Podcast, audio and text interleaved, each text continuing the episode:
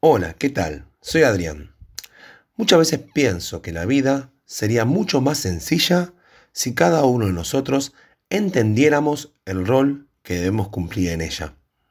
Cuando las personas han crecido, quieren ser chicos, mientras los más pequeños y adolescentes ruegan que pase el tiempo para llegar a ser grandes y librarse de la autoridad de sus padres. Aquellos que son empleados en un trabajo, les encantaría llegar a ser jefes, para tomar las decisiones de los que ellos sí saben que hay que hacer, pero que sus jefes no entienden nada al respecto.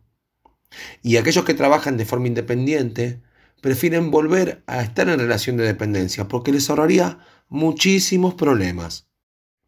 Siempre entendemos que el papel principal en la película Nuestra vida pareciera que lo tiene otro y nos gustaría obtenerlo. ¿Pasa algo similar en la iglesia de Dios? Aunque nos cueste reconocerlo, estas mismas prácticas terminan desplegándose en la vida congregacional. Muchos son los que quieren el ministerio o reconocimiento que tiene otro. Y si no lo pueden obtener, critican o desacreditan su vida y entorno. Es por esto que mirar a Juan el Bautista en este momento de su vida puede sernos muy útil para aprender a través de su ejemplo. Cuando algunos de sus discípulos se mostraron molestos porque había otros que se iban detrás de Cristo, Él sorprende con una respuesta que debemos atesorar. Leamos el versículo 28 del capítulo 3 del Evangelio homónimo. Vosotros mismos me sois testigos de que dije, yo no soy el Cristo, sino que soy enviado delante de él. Es muy interesante pensar que Juan se cita a sí mismo como parte de sus argumentos para dejar en claro que no era un problema que sus discípulos no eran suyos, sino de Dios. Ciertamente suena muy fácil decirlo y es mucho más difícil vivirlo. Pero al escuchar sus palabras tienen que hacerse eco en nuestro interior para entender que realmente había logrado madurar algo que no es tan sencillo de lograr. Su respuesta nos deja una enseñanza que tenemos que repetirnos a diario. Y es que en la obra de Dios, exceptuando a Él, todos tenemos papeles secundarios. Vuelvo a repetirlo por si hay algo que no ha permitido que estas palabras lleguen a tu corazón.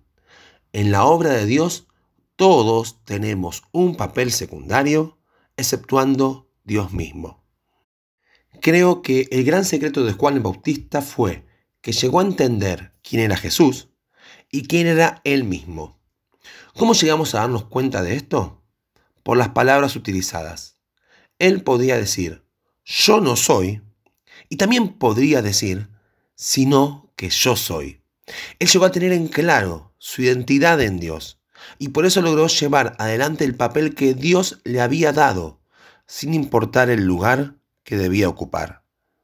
Todas las personas nos ahorraríamos mucho resentimiento y frustración si nos diéramos cuenta que hay ciertas cosas que no nos tocan a nosotros y recibiéramos aquello que nos ha sido dado del cielo de la mejor manera posible para ponerlo por obra. El hacer un papel secundario para el Señor hace que ese papel se transforme en una gran tarea, ya que cualquier servicio que se lleve a cabo para Dios es grandioso por ser para Él. Permítanme dirigir mis palabras a algunas personas en particular. En primer lugar, a los predicadores, maestros, líderes, pastores o ancianos. El papel que les ha tocado desarrollar es un papel secundario. Igual que el resto de las personas de sus congregaciones. No lo olviden. Encargados de ministerios, músicos, siervos, obreros, cocineros, colaboradores y quien seas. Aquellos que limpian, no importa el lugar que tengas.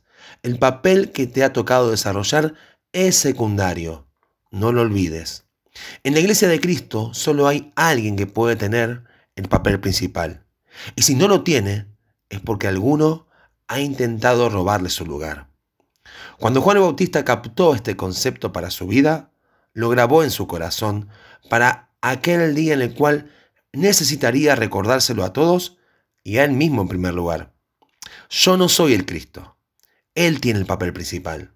Los discípulos fueron siempre suyos. Las personas son suyas. Mis enseñanzas y palabras también.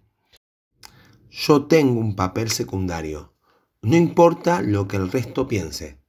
Yo sé que soy enviado por Él para llevar a cabo lo que Él ya tenía preparado. Es bueno que a diario le preguntemos a Dios en oración, ¿qué quieres que yo haga hoy? Señor, que esta enseñanza pueda grabarse en nuestras mentes y corazones para no confundir el rol que debemos llevar adelante. Que Dios nos bendiga.